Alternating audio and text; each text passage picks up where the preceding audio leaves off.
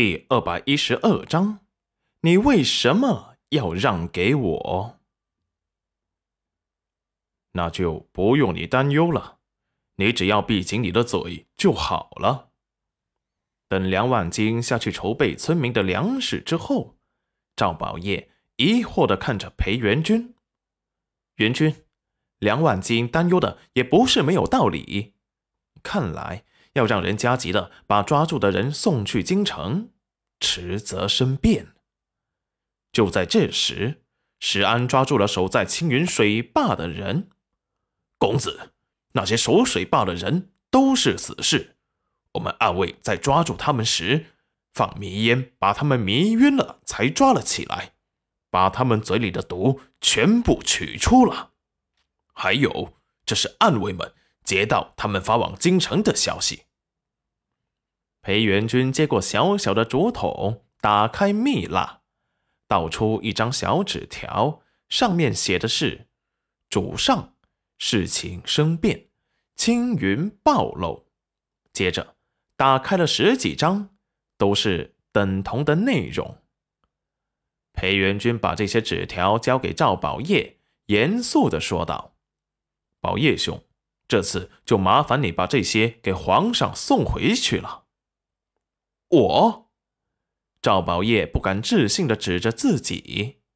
裴元军冷漠的表情带着几分冷意。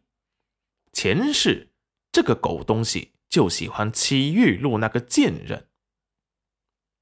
裴元君的语气更冷了。别人带去京城，我不放心。这可是皇上除去镇国大将军的大好机会。再加上我手里搜集到的镇国大将军的叛国证据，交给皇上，足够你立下大功。但前提是，你能活着。带他们回京，这不是你的功劳吗？你为什么要让给我？裴元君回眸，眸子里的黑墨浓得化不开，心底的戾气滋生。赵宝业心底突然生了一股寒意。裴元军他怎么了？神色怎么冷得这般吓人？半晌，对着赵宝业说道。这不是老侯爷一直对你的期盼吗？我已经是丞相了，有救过皇上的性命之功，再把镇国大将军扳倒，你说皇上该拿什么来奖励我呢？赵宝业听裴元君这么一说，也明白他的意思，复杂的看着他，原来父亲让他多跟裴元君学学，是这么个意思。裴元君总能从巨大的诱惑利益当中，清醒准确的判断出对自己最有利的选择。他身上已经有了天大的恩宠，三年前又救过皇上之功。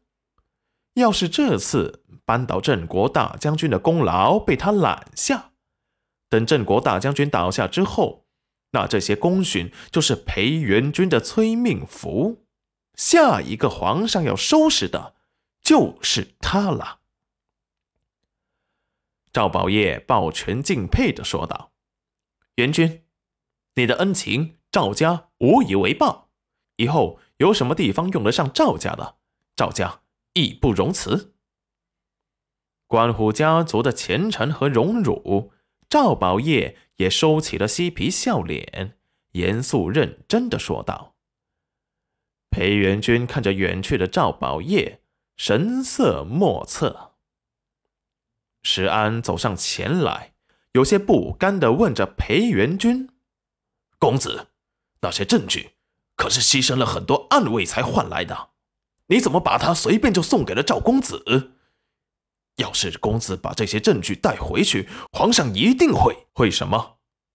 给我封侯拜相。”裴元君突然回头，冷漠的说道：“石安雨夜，他家公子已经是位极人臣，一人之下，万人之上的丞相大人了。公子的意思是？”石安也冷静了下来。公子做事都有分寸，绝对不会做无用之功。皇上对我的宠信倚仗，是因为我能制衡镇国大将军穆易峰。要是穆易峰倒台，谁还能与我抗衡？